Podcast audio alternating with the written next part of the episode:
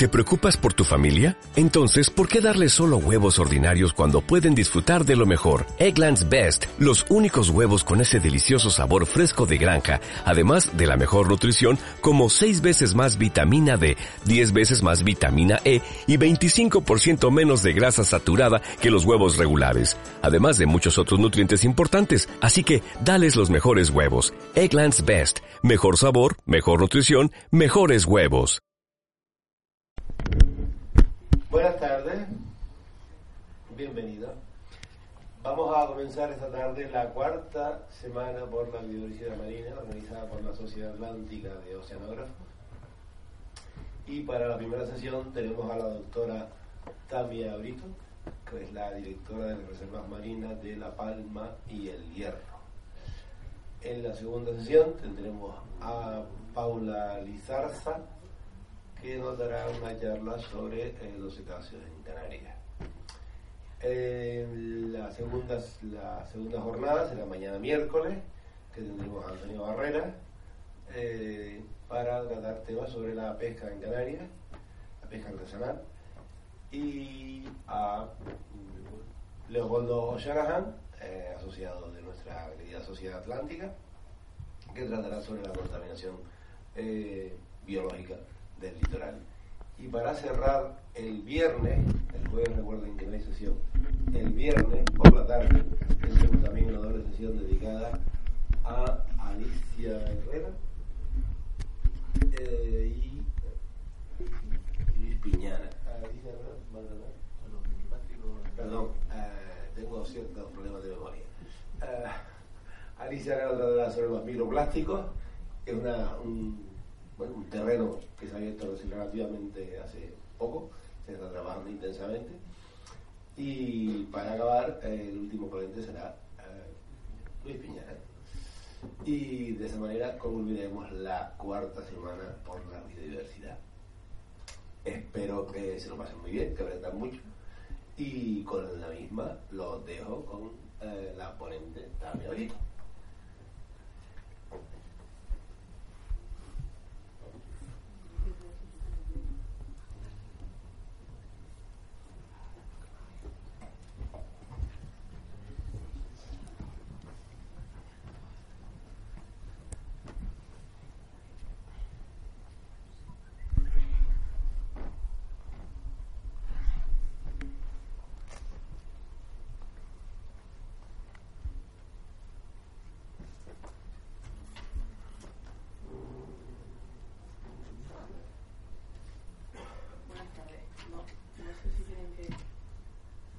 Bastante más atrás para verlo medianamente bien. Bueno, eh, gracias a la organización, a la Sociedad Atlántica de Oceanógrafos por la invitación. Uh, es un placer para mí estar aquí, eh, poniéndole un poco el trabajo que desarrollo cotidianamente, eh, no solamente en estas dos reservas marinas, sino que ya me han extendido a, a, la reserva marina también de la Graciosa, con lo cual pues ya me tocan el estrés. Eh, los voy a explicar un poco eh, por encima de lo que son las reservas marinas, lo que hacemos en ellas y encuentro interesante que bueno que si tienen alguna pregunta, alguna cuestión, me la hagan directamente para que sea un poco más ameno eh, bueno, pues esta ponencia y esta charla. Así que muchas gracias a todos por asistir. A ver, eh, una reserva marina, imagino que habrá personas aquí que lo conozcan, yo paso rápido el texto, pero son zonas especiales creadas en el medio marino, designadas en el medio marino, para eh, lograr una regeneración de los recursos marinos y pesqueros específicamente. Y para ello se han elegido una zona, se han designado zonas previamente estudiadas y luego, eh, en función también de otros criterios, no solamente biológicos, sino también sociales y pesqueros, se han elegido zonas en el medio marino para proteger bajo esa figura. Actualmente las figuras de reservas marinas están, aunque están incluidas dentro de la ley de patrimonio natural, etcétera, son figuras de protección pesquera, están recogidas en las leyes de pesca eh, no solamente del Estado, sino también de las comunidades autónomas. Y actualmente hay 24 reservas marinas en toda España, de las cuales eh, tres están en Canarias.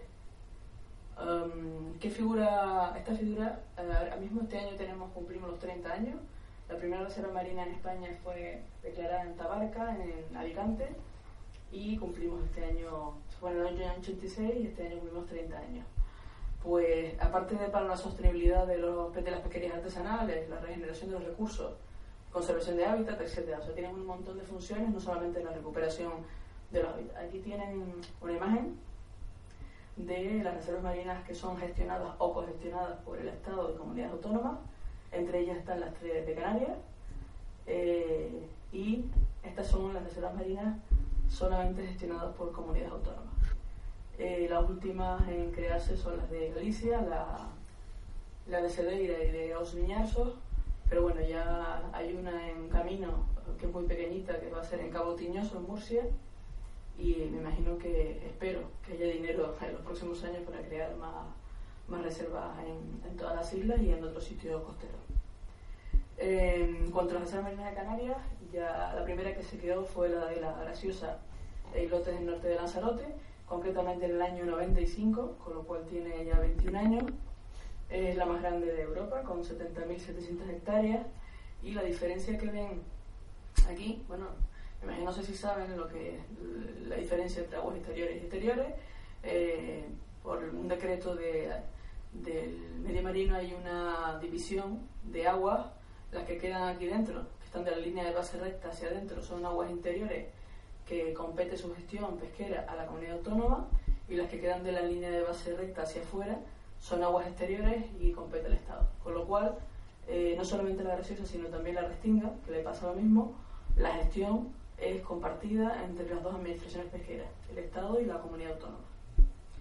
Aquí tienen algunas imágenes, esta es del Mirador del Río, en La Graciosa, Montaña Clara, Legranza. Este es el Roque del Este. En todas las reservas marinas hay una zona de máxima protección que se llama Reserva Integral. En este caso, Ah, es el Roque del Este, la Graciosa, y una milla alrededor de, este roque. La segunda reserva marina creada es la Punta de Estinga Mar de las Calmas, creada en el año 96. Eh, cumplimos este año 20 años, con lo cual la semana que viene estamos de celebración eh, y vamos a hacer un acto en, la Restinga, en la, en la, parte sur del Hierro, para celebrar el 20 aniversario de esta reserva. Como ven, es de la más, la más pequeñita de Canarias. Está ubicada a ver si razón, aquí, en la zona eh, sur y occidental de la zona de, la Punta del Hierro. Aquí tenemos la parte azulada que ven aquí, es de aguas exteriores, toda esta zona que está aquí. Y eh, la parte que está en amarillo es de aguas interiores, con lo cual la gestión es compartida. Eh, para que se haga una idea de posición, el volcán submarino salió más o menos por aquí. Con lo cual está casi está muy pegado al borde de, de la reserva y ya verán un poco lo que creo. Bueno, esta es una foto de la Restinga, el pueblo que, está vinculado directamente a la reserva marina, eh, de la costa y submarina. Aquí ven lo que les comentaba, aquí es donde sale el volcán, a poco, eh, bueno, justo en el límite de la reserva marina, eh, a, todo, a todo el mar de las Canas, incluso giró hacia el norte, hacia frontera, y eso produjo problemas como este. Cuando nosotros llegamos allí, pues nos encontramos todo el mar completamente verde, con miles y miles de pescados, de peces muertos y de otras especies, y las aguas bastante contaminadas. Eh, la verdad es que cuando pudimos meter el, um, robot, porque no, no, nos dejaba bucear en aquel momento, eh, en todas las filmaciones que hicimos solo pudimos ver un pez en todas y murieron miles y miles de animales que tuvimos que contabilizar, ver la contaminación que tenían, etc. Posteriormente a esto llevamos un control trimestral de la calidad de agua, de la evolución de los fondos, etc. Afortunadamente, también el volcán trajo aporte de nutrientes al agua, en unas aguas que son oligotróficas, es decir, que tienen pocos nutrientes en el agua, y la regeneración se ha producido en muchas especies, no en todas, pero en muchas especies en gran cantidad. Con lo cual, afortunadamente, después del suceso que hubo, ha habido una importante regeneración de, bastantes especies.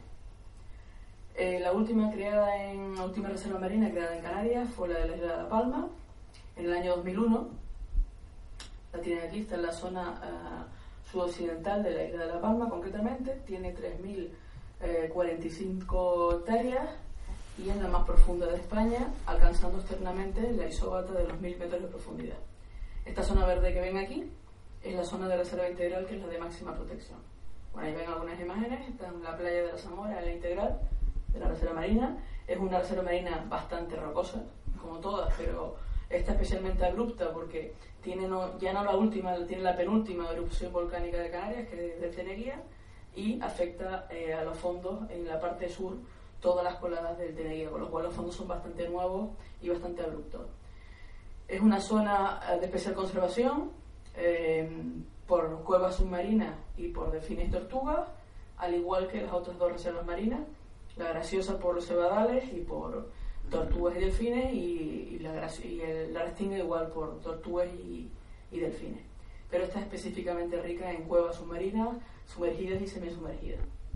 Bueno, veamos un ejemplo de arco.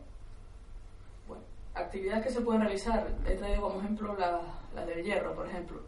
Eh, las reservas marinas tienen un censo de embarcaciones eh, autorizadas a faenar en la reserva marina, es decir, no todos los pescadores profesionales de las islas pueden ir a una reserva marina a pescar, sino simplemente los que están uh, dentro de esa zona. Es decir, el hierro tiene su censo de, de embarcaciones, la palma tiene su censo y la graciosa tiene su censo. Eh, en este caso, eh, la pesca profesional está permitida eh, con determinadas artes en la reserva marina. en este caso, la reserva marina de Restinga, con diferencia de la otra, es que tiene una zona específica que se llama también uso restringido y luego está la integral. ese no que he puesto con asterisco, evidentemente la pesca general en integral está prohibida, pero con una autorización especial los profesionales pueden pescar túnidos, ya que se considera que es un pescado de paso por la zona y pueden pescarlo si lo encuentran de paso, digamos, pueden ir pescándolo aunque pasen por la integral. La navegación está permitida en toda la reserva marina, el baño en las playas también, en la integral no porque realmente no hay playas en este caso. La pesca de recreo está permitida solo en la zona de reserva marina y las actividades subacuáticas que tan conocidas son en la restinga están permitidas en, la zona de reserva marina y siempre desde las boyas que están ubicadas para, para ello.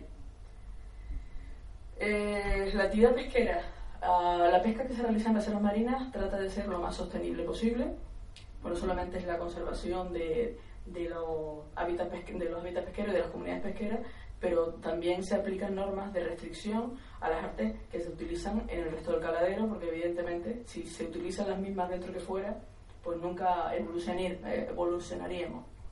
Eh, por ejemplo, la pesca con línea es una de, las, una de las modalidades que se utilizan en las tres reservas marinas.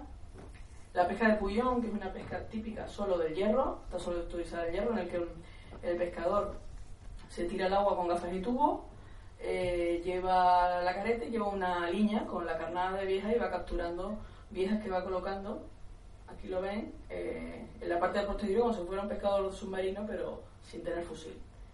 Aquí ven algunos ejemplos ¿ves? de la tira, solamente pescan viejas, y un ejemplo, en este caso tiene cabrilla, tiene un perro, pero vamos, está dedicada principalmente a, a la pescadería. Eh, también hay recursos, mm, pesca de recursos pesqueros de fondo, como las tabletas, los alfonsiños, etcétera. La pesca con mirafondos también está permitida y es especialmente usada en La Palma, eh, en el Hierro también, pero en La Palma mm, yo he visto bastante más pescadores con mirafondo que en otros sitios. El tambor de morenas está permitido en la Reserva Marina de La Palma, eh, solamente dos tambores por barco y en determinadas zonas con una época de veda.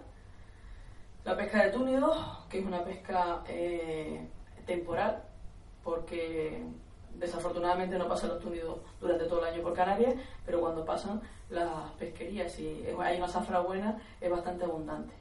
En este caso son bonitos, pero estos son atunes rojos que llegaron el año pasado a, la Restinga, en el que bueno, la cuota se acabó bastante rápido, en solo creo que fue una semana o semana y pico, y bueno, los pescadores, especialmente los del hierro, están luchando para que se aumente la cuota de la pesca del atún rojo. Son animales que pesan del orden de, bueno, pequeñitos, pero 300, 400, 500 kilos son los que cogieron en, esa ocasión. La, pesca a la currica, que es con el barco navegando, y la, la, vara de peto, o sea, la pesca con vara de peto, que utilizan pues un señuelo, un peto de madera, que va adelante y con una vara fijan el peto cuando se acerca y lo, van, lo recogen. Lo recogen con el bichero, como ven aquí, y luego ya lo suben a, a bordo. Otra cosa que solo se permite en la restinga son las nazas de camarón y un número determinado en zonas concretas. En el resto de las reservas está prohibido el, uso de nazas, por supuesto, para peces y de, y de camarón también. Bueno, algunas imágenes del, hierro y de otros de otro sitios. Esto es un secado típico de, de salemas, de pescado en, en, en Órsola, en Lanzarote, eh, que es muy típico la gaseosa y también en esa zona. Abren los peces, los, los, ponen como si estuvieran tendidos y le ponen una malla para protección de las moscas, etc. Y una forma de secado que tenían del pescado antiguamente, y aunque, aunque ahora lo hacen. Bueno, pues bien, para vigilar estas estos espacios protegidos, que mm, eh, no son de papel, sino que son bastante efectivos bajo mi punto de vista, tenemos una serie de medios de vigilancia que los pone a disposición, en este caso, las administraciones pesqueras. Eh, por ejemplo, en el caso ahí tienen del hierro, eh, tienen, ahí tenemos un barco de 12 metros y un vehículo todoterreno, todoterreno en este caso no, pero en otro sitio sí. En La Palma hay dos embarcaciones y en La Graciosa tenemos dos embarcaciones también de vigilancia. Para eso hay un personal que trabaja los 365 días del año, una media de 12 o 13 horas al día en varios turnos horarios eh, bueno, y vigila que todas las actividades que se desarrollen tanto por tierra como por mar eh, sean acordes a la normativa. Eh, comentarles también desde el punto de vista de recreo que la única pesca que está permitida es, en el caso del hierro y de la palma, la pesca de recreo desde caña en determinadas zonas y en el, en, el, caso de la graciosa, al ser una reserva marina muy grande, tienen unos permisos específicos algunos barcos del norte de Lanzarote, pero en determinadas épocas y en determinadas zonas. Por supuesto, la pesca de fusiles está prohibida en todas zonas y artes como el enmalle o las nasas de peces están prohibidas en todas las reservas marinas. Eh, bueno, edificio de visitantes de la Restinga. También tenemos un robot submarino que ven aquí. Ahora mismo estamos actualizándolo para que bajen a más profundidad y tengan más potencia de grabación. Ah, actualmente el que tenemos en La Palma alcanza los, los 150 metros de profundidad y nos permite pues investigar los fondos más allá de, lo que nosotros podemos llegar con un buceo autónomo. Tenemos unos, unos prismáticos de visión nocturna, nos permiten hacer la vigilancia de noche, laboratorios portátiles, esto es una cámara georreferenciada, es decir, es una cámara que está vinculada a un GPS que en función de cómo grabas o dónde grabas, eh, es un método de prueba a la hora de, de decidir dónde estaba un barco, dónde estaba una persona y poder adjuntarlo a la correspondiente denuncia si fuera necesario. Cámaras, también tenemos submarinas, equipos de buceo, etc. en todas las reservas marinas existen estas estructuras de balizamiento que nosotros lo llamamos mojones, no sé cómo la llaman aquí, en Gran Canaria. Bueno, y bueno, señalizan desde tierra, en los lugares en donde no podemos poner huellas externas, las enfilaciones de dentro o fuera de la reserva o dentro o fuera de la reserva integral. Mm, intentamos hacerlo lo más alta posible para que lo vean. Aunque realmente en todas las cartas náuticas hoy en día de los barcos, tanto profesionales como pesqueros, tienen la carta de, la reserva marina y la saben si está dentro o está fuera. Sobre todo los, de, los que viven en la, zona correspondiente. Eh, carteles de señalización, como ven aquí, este es el caso del hierro, las boyas de buceo que eh, colocamos y gestionamos nosotros para evitar el daño en los fondos hemos eh, colocado los fondeos en una estructura fija que no se mueve con el mar, con lo cual cuando llega el tiempo de temporada, etcétera, La Palma, por ejemplo, se quitan en noviembre y se vuelven a poner en abril para evitar el daño en los fondos y la pérdida de, la estructura.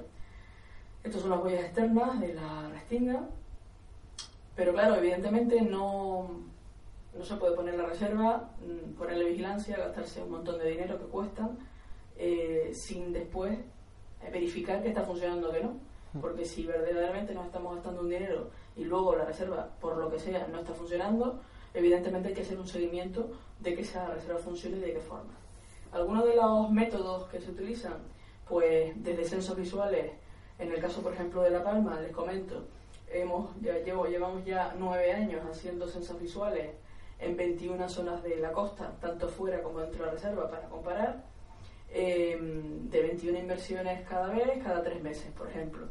Eh, se hacen filmaciones con el robot submarino y con cámara submarina. Eh, se han hecho campañas oceanográficas, pesqueras, eh, del Instituto Español de Oceanografía.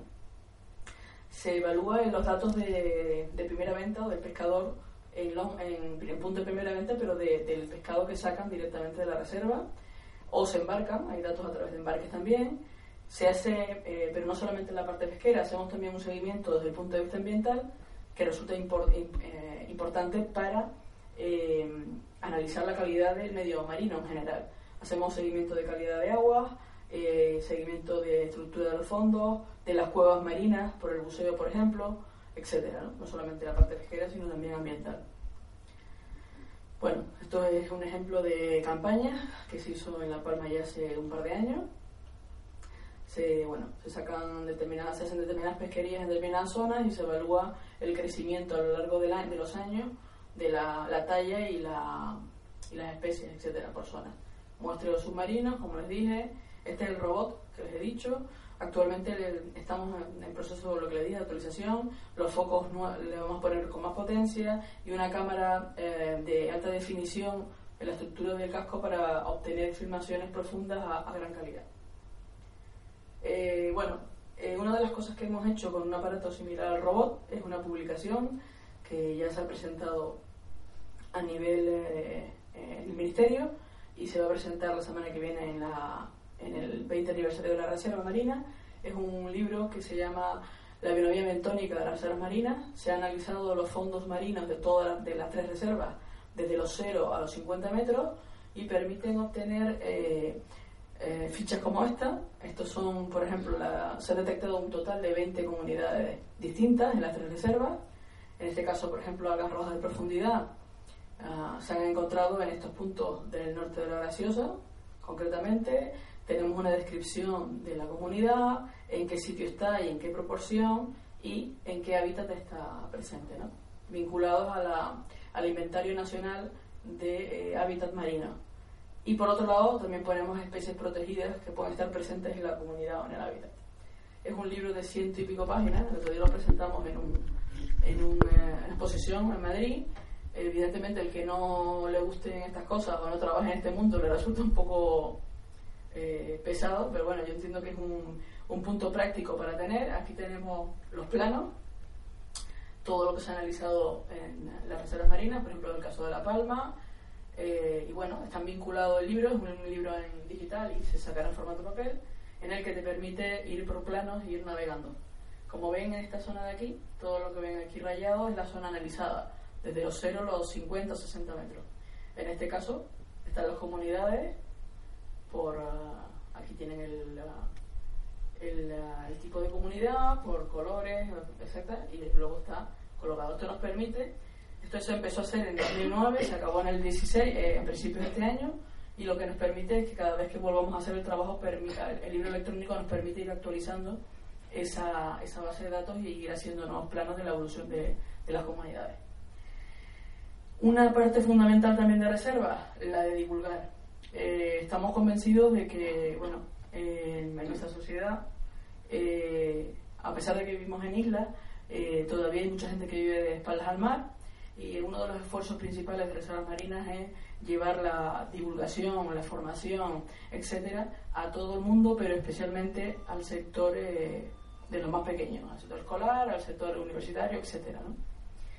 Eh, bueno, una de las cosas que se han hecho, pues centros de interpretación, como el caso de La Palma, se hacen seguimientos científicos también y se colabora con otros organismos, se hacen seminarios de cobuceo para los centros de buceo, voluntariado, elaboración de material divulgativo, por ejemplo, aquí tienen algunas de las publicaciones de las que tenemos, tenemos algunas más, eh, pero bueno, algunas de las que se han sacado. Esta es la última que se ha sacado, que ahora, bueno, está actualizada y es 30 eh, años protegiendo la mar, que está en la web de Reservas Marinas y se puede descargar.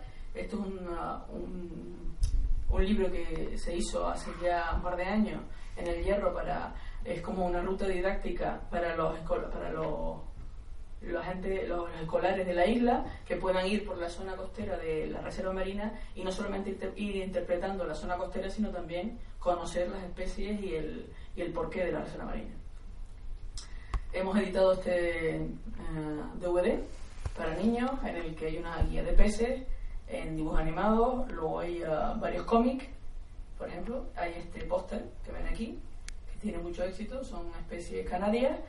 Eh, y este tipo y este por ejemplo es un, un cómic de los que hay en el CD. Se han repartido en todos los colegios de Canarias. Esto es una de las fichas de peces para que los más pequeños, pero también los más grandes, puedan conocer las diferentes especies que tenemos um, en, nuestras islas. Esto fue lo que les comenté, los seminarios de ecobuceo, un módulo de ecología marina que dimos a los centros de buceo. Bueno, colaboramos con los cabildos insulares en la recogida uh, y curación de las especies protegidas, por ejemplo, las tortugas, pero también con cetáceos. Como les dije, hemos dado charlas, pues muchas, muchas, en todos los colegios de las islas, especialmente las que tenemos reservas marinas, pero también en Gran Canaria, en Tenerife, en Fuerteventura, etc. Evidentemente, intentamos colaborar con todas las administraciones posibles para que no solamente sea la parte pesquera, sino ayudar en temas ambientales. Por ejemplo, eh, la recogida de cetáceos varados, de la que tengo una compañera que va a hablar posteriormente sobre cetáceos, eh, nosotros colaboramos con los cabildos insulares de las tres islas, donde hay reservas, para la recogida y, todo lo que se pueda ayudar en, en, cuanto a la retirada de estos animales y el análisis de la causa de la muerte. Con las tortugas pasa lo mismo, pues todas las tortugas que son recogidas en el mar y que nos las llevan, pues tratamos de, de curarlas en primera instancia y si no, posteriormente se llevan a, al centro de recuperación, principalmente de Gran Canaria, aunque depende de la isla, los mandan a un sitio u otro. Tenemos una piscina específicamente para estos animales en La Palma, eh, para la curación y la recuperación. Por supuesto, a nivel de vigilancia tenemos un acuerdo con, con la Guardia Civil para el control e inspección de las actividades pesqueras. También hemos tenido acuerdos con, con, la Armada, hemos hecho un intercambio de buceo con la, con la Armada, con la unidad de buceo de la Armada para cualquier cosa de, que ayuda, que necesiten ayuda. Y bueno, a nivel internacional eh, formamos parte de la red iberoamericana de reservas marinas, con lo cual técnicos de la red iberoamericana vienen a, a la de España y hacemos intercambios. En la semana pasada estuvimos en la reunión de coordinadores eh, anual de reservas marinas de toda España y estuvo un compañero de México contándole un poco la, cómo iban el tema de las reservas allí y ha ido, él ha venido a Canarias también para conocer un poco cómo se funciona. ¿no?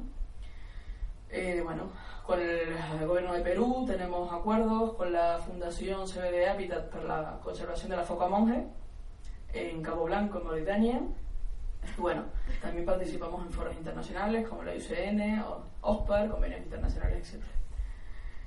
¿Qué conseguimos con todo el esfuerzo, no solamente el nuestro, sino también principalmente el de las personas que, los usuarios, que son realmente importantes de la reserva? Pues en cuanto al sector pesquero, que es el sector eh, base, digamos, de la reserva, es un apoyo a la pesca artesanal. E intentamos que nuevos jóvenes puedan incluir en la, en la pesca artesanal, en la zona donde ya ha ido, ha, ralentizándose eh, la actividad. Eh, se han incorporado nuevos jóvenes y se le da sensibilización y formación ambiental a estos pescadores para que evidentemente intenten limitar todas las antiguas actividades que realizaban y que no eran sostenibles con el medio. En cuanto a, mm, a la pesca, pues bastantes cosas. Eh, se los voy a contar con fotos que yo creo que es más práctico. Eh, evidentemente, más ejemplares de interés pesquero, de especies de interés pesquero y que no tienen interés pesquero, no solamente las que tienen interés. Eh, ha habido un aumento importantísimo, por ejemplo, en el caso de La Palma, del tamboril espinoso, que es una de las especies que juega un papel fundamental en el control de los blanquizales en Canarias, eh, gracias a la recuperación y a los costos que se pusieron. Especies como el peje perro también uh, juegan un papel fundamental. Eh, estamos intentando recuperar también especies que están en peligro de extinción, como es la langosta, en este caso la reña, pero también las otras que están protegidas. Las tallas mínimas, esto es un estudio de La Palma, en el que, bueno, eh, se aprecia la talla media de la cabrilla fuera de la reserva marina y la talla media dentro de la reserva marina. O sea, no solamente se aumenta el número, sino también la talla de los ejemplares. Eh, bueno, los fondos se recuperan. Eh, contar simplemente La Palma cuando yo empecé había un puro blanquizal, sobre todo en la zona integral. en solamente cinco años de restricción, digamos, de limitación de actividad, se ha recuperado, eh, se ha eliminado el blanquizal completamente y una recuperación del 400%. y ya para encontrar un erizo mm, dentro de la reserva marina, sobre todo la integral, es muy complicado. bueno, la recuperación de fondos algales, por supuesto, del tamboril espinoso que le comenté antes, pero evidentemente también son lugares de, como, de buena calidad ambiental y como hay alimento, de visita frecuente, no su hábitat natural solamente, pero de visita frecuente de, de cetáceos, en el caso de los delfines, pero también de rorcuales. Eh, tenemos un grupo de tiburones martillo eh, continuamente en la Reserva Marina de La Palma, que se ven todos los años, durante todo el año además en la misma zona con lo cual el aumento de alimentos en esa zona también permite el que haya otros animales depredadores importantes en, la zona. Eh, paralelamente, mm, favorecemos también la recuperación de los fondos profundos. es una campaña que se hizo en el 2004 en el Hierro, pero también se ha hecho en La Palma, en el que bueno, se pueden ver distintas especies de, corales de profundidad.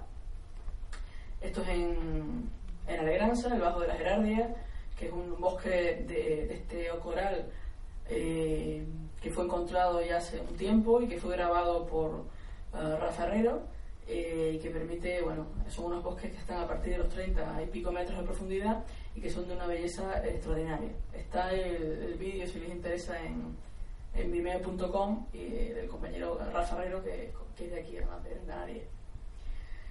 Y bueno, todo esto permite también el aumento de la biodiversidad a ver si me deja. Y les voy a poner una, un diaporama que hicimos para un congreso internacional en Sydney de las marinas protegidas, que bueno, que refleja algunas de las imágenes de, de las tres marinas de Canarias.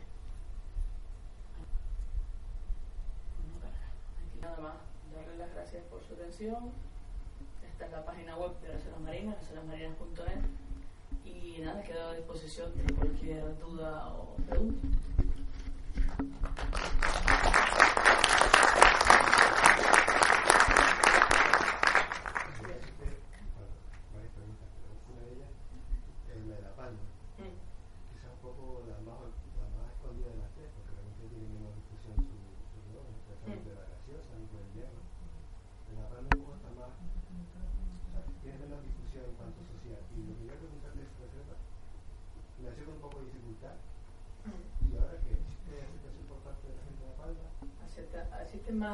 aceptación en La Palma que la graciosa. Infinitamente más. Lo que pasa que eh, eso sí que a lo mejor ha sido, no sé si es un error o un acierto. Esa reserva, como tú bien sabes, es la que, bueno, yo empecé de cero, cero, cero, no había absolutamente nada. Y quizás nos hemos centrado en trabajar, trabajar, trabajar y en no darle tanta publicidad a lo que se hace.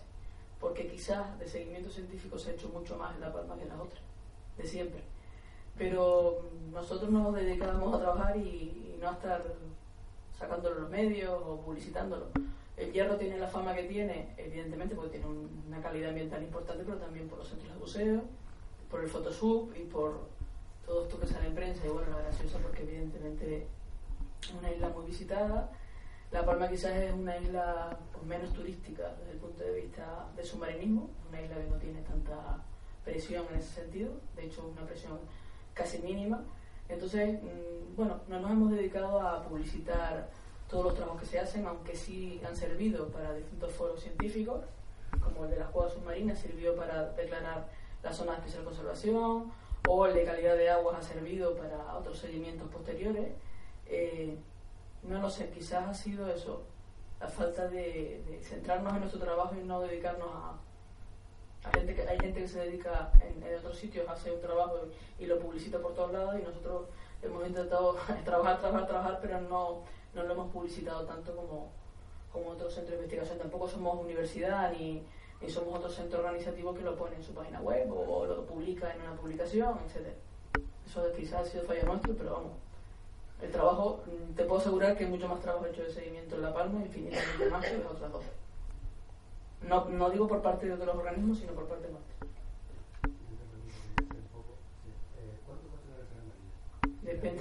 También está el rumor ese de que con la crisis se iba a encontrar un poco de reserva. ¿Eso es cierto? ¿No es cierto? Bueno, yo te puedo decir, con la crisis del 2008, 9, 10, ya no sé por qué año vamos de crisis, eh, empezó en 2008, 2009. Eh, nosotros nos mantuvimos eh, con los mismos presupuestos durante unos años hasta que llegó el 2011 y dijeron que el año siguiente no había dinero. Eh, la graciosa no se vio afectada porque ya tenía los presupuestos aprobados, pero mm, el hierro ah, y la palma se vio afectada principalmente. Eh, la palma no es que se desmantelara, pero sí se redujo la vigilancia a, la mitad. Y bueno, esta que está aquí, que inicialmente ha estado en La Palma eh, durante 10 años seguidos, pues tuve que compartir las labores, inicialmente en el hierro porque explotó el volcán y hubo que hacer todo el seguimiento del volcán. Y desde entonces han descubierto que, mm, como yo ya hago las labores en las dos reservas y ahora en la tercera y le sale más barato, pues me siguen manteniendo en las tres reservas. Pero sí, hubo un periodo de crisis en el que se bajó el presupuesto y hubo que limitar la vigilancia, sobre todo el seguimiento científico, pero la vigilancia pero bueno, nosotros quisimos a nivel ya personal a seguir haciendo el seguimiento en La Palma, que llevamos haciendo muchos años, y entonces decidimos por nuestra cuenta compartir eh, el seguimiento en una reserva y en otra, y así nos hemos mantenido durante los siguientes eh, cuatro, cinco años que yo voy a Rastinga compartiendo con La Palma y con el personal de la Graciosa. O sea que aquí la que ha sido perjudicada creo que, que he sido yo, más que las administraciones. Además se ahorran ya dos sueldos, por lo cual han salido. la crisis me ha afectado a mí sola principalmente. Y a algunos más compañeros, por supuesto, pero ha afectado principalmente a, a tener una persona fija en un sitio. ¿Es implicado un mayor deterioro o no Dime. ¿Es implicado un mayor deterioro de la reserva? No. No, porque la graciosa en aquel momento no sufrió merma de personal. La restinga, eh, el personal de vigilancia lo pago en Canarias y no tuvo merma y la única que tuvo merma de vigilancia fue La Palma, dos años, durante dos o tres años, pero eh, había vigilancia, menos, pero había vigilancia. Y bueno, no se notó, nos hizo mucho daño lo que salió en prensa de se desmantela la reserva ya, porque claro, la gente se animaba a decir, bueno, pues ya puedo pescar donde quiera. Y sí tuvo un problema ¿no? de vigilancia. Pero mm, sobre la reserva marina en sí, no se notó específicamente. Puede haber alguna merma, pero no, a lo largo del tiempo que hemos seguido evolucionando y estudiando ha habido mejoras, no ha habido retroceso. Pero también eh, eh, a base de que la gente le echara bastante empuje y estuviera mucho tiempo y le dedicara muchas horas para cubrir lo que no teníamos de personal, digamos. Dime. Bueno, primero, gracias por el esfuerzo que ha hecho para estar aquí hoy. Sí.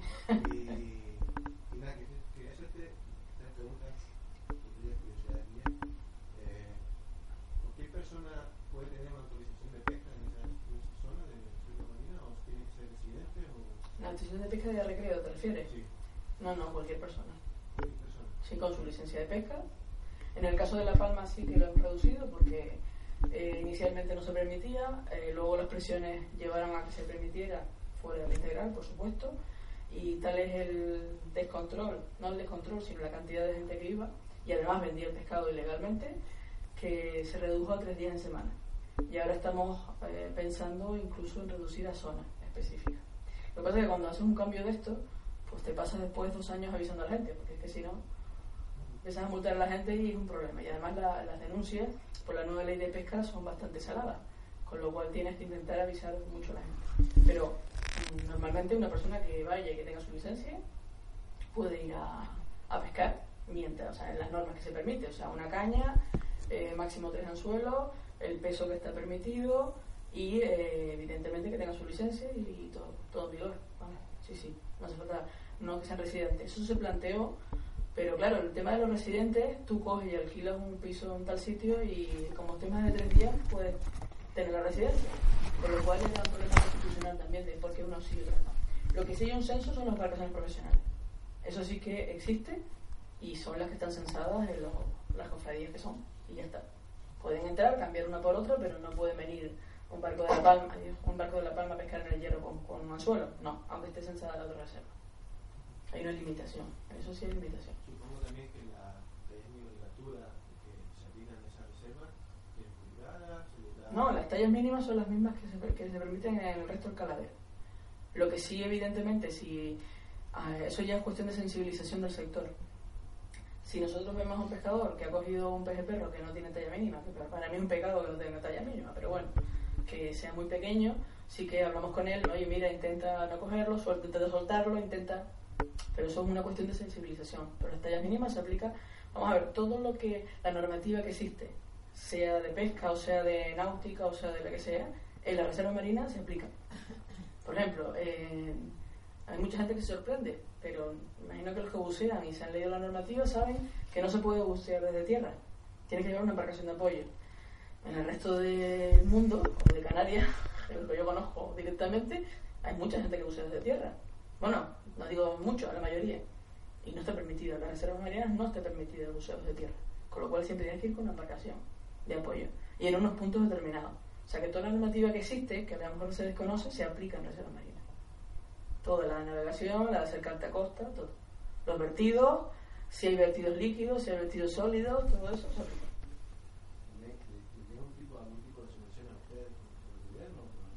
¿Subvención? No, que nosotros dependemos, de, dependemos del gobierno. No, no, subvención no, es que vamos a ver, este, esto lo paga el gobierno. Eh, en una parte, en el caso de la, graciosa y el, el hierro está compartida, como cual hay algunas cosas que paga la comunidad autónoma, pesca, y hay algunas que paga el ministerio. Concretamente los barcos de las tres reservas marinas son propiedad del ministerio, por ejemplo. El personal de La Palma completo eh, lo paga el ministerio. El de la graciosa pues va cambiando. El personal lo paga el ministerio y, y la parte de divulgación la paga, bueno, hay un convenio y se establecen, pero no es ninguna subvención, es un dinero que viene de los presupuestos generales del Estado. Por eso es tan difícil crear reservas marinas. Ahora se está trabajando con un tema de patrocinio, sobre todo de cara a la divulgación. Estamos trabajando de cara a la divulgación, eh, buscar patrocinadores de determinadas campañas, ya sean de investigación o divulgación, para minorar un poco los costes por ese lado. Porque evidentemente es un coste bastante importante. Por eso hay tanto problema en crear una reserva, porque no es crearla y ya está, es mantenerla durante muchos años. Si ya tenemos 30, pues imagínate, La Palma cumple este año 15 años y la Restinga 20 y la Graciosa 21. O sea que llevamos 21 años pagando. Dice que en la reserva están todos patrocinio. Sí. ¿Podría ser que una reserva de patrocinio particular? Totalmente.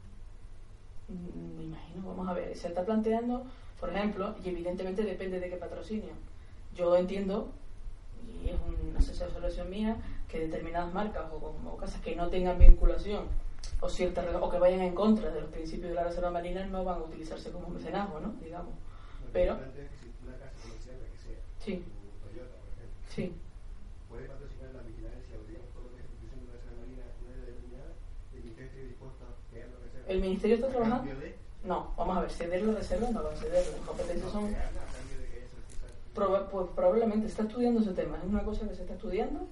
Eh, se ha hablado principalmente sola de entrada para temas de campaña científica, de temas de divulgación y todo ese tema, que es lo más, lo más que está gestionándose, pero eh, no se ha cerrado la puerta a nada, porque evidentemente si dependemos solamente del dinero que llega de- del Estado y de comunidad autónoma, no se van a poder hacer 50 más y tampoco se, conviene hacer una reserva de papel. Para eso hay eh, numerosas figuras de protección que ya están publicadas, como son la SEC, y a día de hoy no tienen un libro de vigilancia. O sea, tenerlas de papel realmente está muy bien para tenerlas de papel, pero si las vigilas estamos en la misma. No tiene efecto ninguno. Entonces, eh, lo importante es que, que haya un dinero y que además que se mantenga. Sí, hola. Buenas tardes. Enhorabuena por la, por la charla Gracias. y por el trabajo también. ¿Alguien me puede encender la luz? Sí. Como- Ya sé lo que sienten los cantantes, que no ven a nadie. Y como parece ser que es la mayor experta que hay aquí en las islas de reserva marina, y a mí me gustaría saber si aquí en Gran Canaria se va, se va, En. Gran Canaria hay una cosa curiosa. no, y sobre todo preguntarle por el tema de ahora que se está hablando de, de la reserva que se quiere hacer aquí en, Confital. en el Confital. Sí. ¿Cómo si conoce algo de eso? Si nos puede hablar de, nos puede adelantar algo de que ya parece que está en proyecto. Sí, sí. La reserva marina confital eh, está planteada, eh, es de aguas interiores, con lo cual la ha planteado Canaria. Eh, y creo que han hecho estudios ya y tienen la zona medianamente elegida. No sé si está todavía totalmente delimitada, sé que hay un proyecto. Eh, yo la verdad que la del confital no te puedo decir gran cosa porque mm, yo pertenezco a la parte, digamos, que paga el ministerio, con lo cual conozco sobre todo, conozco a todas porque trabajo en las tres, pero esta concretamente que lo ha llevado solo el gobierno de Canarias, conozco el proyecto, conozco de qué va la historia, pero mm, no lo sé si es la mejor zona, no lo sé, eso tendrán que decir los, científicos y los técnicos de Gran Canaria. A mí lo que me llama la atención de esta isla, en el sentido de reserva, es que cuando yo hace un tiempo fui a bucear con unos amigos a- al puerto de la Cruz y tenían un póster de, de la playa del cabrón. Y entonces al hablar de reservas marinas me decían, no, si nosotros en Gran Canaria, en Gran Canaria hay una reserva en la playa del cabrón. Digo, no, no, eso no, ninguna reserva marina. Sí, sí, sí, sí, además convencidísimo que era una reserva marina. Con lo cual es curioso, además, tiene una reserva marina que la gente le da la publicidad de que es reserva marina sin serlo. O sea que eso es el, el boom. Porque si encima tiene una- la- un sitio que la gente cree que es reserva, que se vigila sola y que nadie paga un duro por ella, pues miel sobre hojuelas, desde luego. Pero sí que yo entiendo como profesional en este tema que todas las islas deberían tener al menos una reserva marina. ¿Y por qué existe tanta confusión con el tema este de las reservas? Porque hay microreservas, reservas como la Uy, del las cambio. microreservas no tienen nada que ver con esto. Entonces- Vamos a ver. Eh, yo creo que se han decla- declarado una serie de figuras que la gente, bueno, las microreservas, las áreas no sé qué. Las áreas legales que existen a día de hoy son reservas marinas, eh, zonas de acondicionamiento marino y zonas de arrecife artificial y luego las ambientales, área marina protegida, etcétera. Son las que están en la ley. Toda esa diversidad de, de protección que quieren plantear legalmente no existe. Ahora, si tú tienes un grupo de personas que está en una sociedad y se- entre todos los vecinos y entre todo el mundo acuerda de que protejo esta zona y lo, lo hacemos entre todos y la quieres llamar Juanito Valderrama, pues la llamas así, pero no existe, esa figura no existe. Es una propuesta que se ha planteado en muchos foros, que además eh, le han dado mucho bombo, pero legalmente hasta que no esté en papel, en blanco sobre negro, como dice mi jefe, pues no, no tiene finalidad legal, ni puedes echar a una persona a la calle, ni puedes decirle vete de ahí. Ahora, si hay buena voluntad por la gente, eso sería lo ideal, porque menos dinero y menos problemas. ¿Quién parte de la iniciativa de crear una. Hay un estudio de hace muchos años, de la Callao, de la gente de la Universidad de La Laguna, de gente de Las Palmas, también José Juan estuvo en la de La Palma, etcétera, en el que se designaban zonas que por sus características eran buenas para la regeneración del medio marino para crear reservas. En base a eso, eh, y con unos cambios sociales, porque La Palma, por ejemplo, donde está, no es donde estaba inicialmente en el estudio. Pero claro, hay que también mirar cómo vigila, si puedes vigilar, si le afecta socialmente a no sé qué. O sea, hay una serie de criterios también que hay que tener en cuenta a la hora de diseñar la reserva. Eh, existe ese estudio y existen zonas ideales en, todas las islas. La Gomera, por ejemplo, tiene la reserva pedida y el estudio hecho hace ya por lo menos 7-8 años. Gran Canaria también tiene, hace muchos años pedida reservas. Tenerife tiene dos reservas pedidas. Pero cuestión económica. A día de hoy una cuestión económica. Sí, sí, bueno, si hubiera dinero, eh, no creo que nadie tuviera, vamos, salvo que el, el sector pesquero, que es el principal usuario, o sea, se pusiera a montar pollo, y aún así en la graciosa monta pollo y está la reserva, pero sí que es verdad que el, que el, el apoyo del sector pesquero, por lo menos de la mayoría, no digo de todo el mundo, pero de la mayoría, es muy importante para la creación de la reserva, porque si no está todo el día la guerra. Y que no esté en medio de una de Mogán o de los cristianos en el sur de Tenerife, porque si no ya te mueres directamente. Eh, dime. Hola, Buenas tardes. Muchísimas gracias por, por tu charla. Muchas Eh, gracias. una, una pregunta. ¿Cuál es la polémica que existe en la actualidad en la isla de Hierro eh, relacionado con el tema, no sé si de la reserva, esta no, estamos hablando de otro tipo de reserva, no sé si han salido en los medios de comunicación, el cabildo, ah, científicos, eh, Ah, no, el pescadores, Parque Nacional. Parque Nacional, ok. Sí, sí, sí. ¿Tienes algo? ¿Tienes, tienes alguna- Tengo muchos problemas con eso. Vamos a ver. Eh. Uf, mi opinión es complicada, vamos a ver.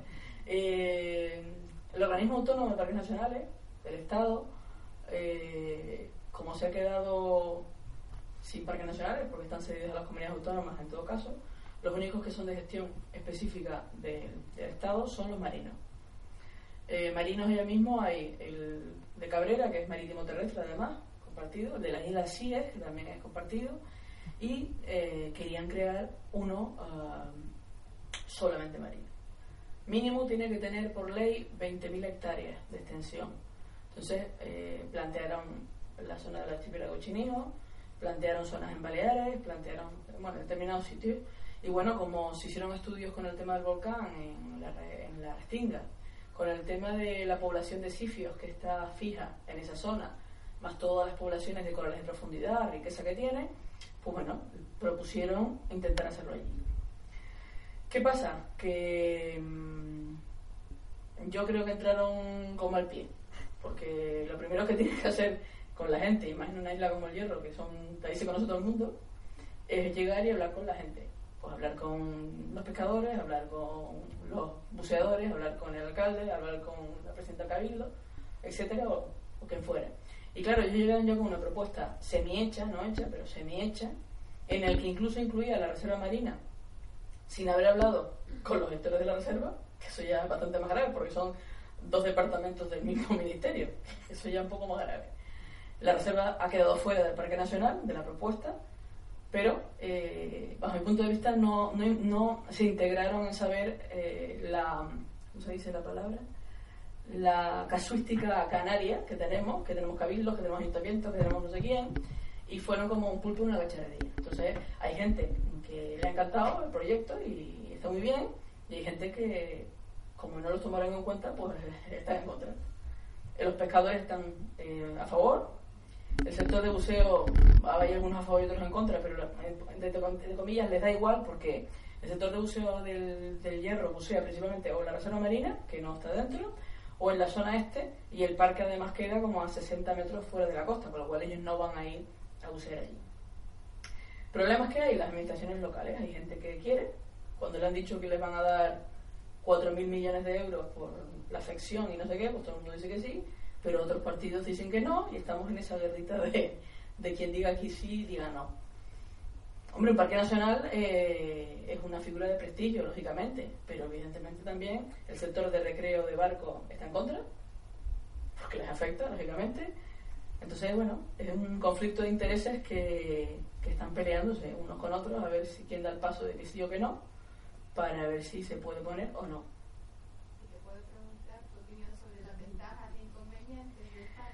Mira, allí comentaron una serie de cosas y, hay una cosa que me caracteriza. Hay personas que me conocen y es que eh, a mí lo que no me gusta es mentir a la gente. Es decir, yo creo que cuando vas a poner cualquier figura, la que sea, me da igual, hay que explicarle los pros y los contras. No decir, ay, qué bonito es todo y qué maravilla. O sea, allí una de las cosas que plantearon fue, uff, van a venir 200.000 personas al hierro. 200.000 personas al hierro no pueden ir. Primero porque no hay apartamentos, la mitad son ilegales además. Eh, segundo, no hay aviones para eso, no hay aeropuerto y barcos va al que va. Eso va a empezar. Y eso es mentira, eso no es una realidad. Porque en un parque nacional terrestre, pues tienes, puedes ver la caldera de Oriente, o puedes ver los volcanes de Neguía, o, sea, o puedes ver los volcanes de Lanzarote, o lo que fuera. Pero en el mar, o buceas, eh, el avistamiento, plantearon el avistamiento de cetáceos allí la comunidad principal que hay es de sifios. Los sifios, mi compañera lo, lo sabrá mejor que yo, eh, bucean durante una hora, hora y pico y vuelven a salir. O sea que no puedes plantear un tema comercial con sifios. O sea, es prácticamente imposible. Entonces, el volcán desgraciadamente se quedó a menos 88 metros de profundidad, con lo cual tampoco es buceable y donde está hay una corriente de narices. Con lo cual, ¿qué ves en el Parque Nacional? Tú vas a llegar allí y dices, ay, qué bonito el Parque Nacional ¿Que tiene riqueza? Por supuesto que lo tiene. Tiene unos fondos eh, coralígenos muy importantes, tiene un volcán que está todavía en desclasificación, tiene muchos valores. Pero, vamos a ser realistas, es una figura que protege todo eso y que a mí me parece perfecta, pero no le cuentes a la gente que te va a generar millones y millones, porque mm, yo no le veo el kit turístico a ese tema.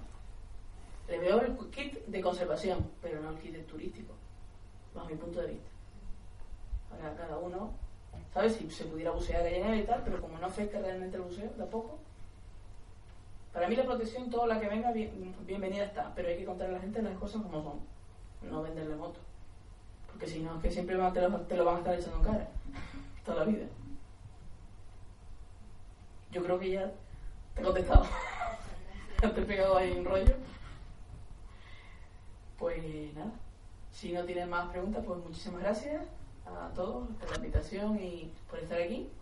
Y nada, me pueden encontrar en cualquiera de las tres islas. Vivo 10 días en cada sitio, o sea que si van por alguna de las islas ya me podrán ver. Así que muchísimas gracias.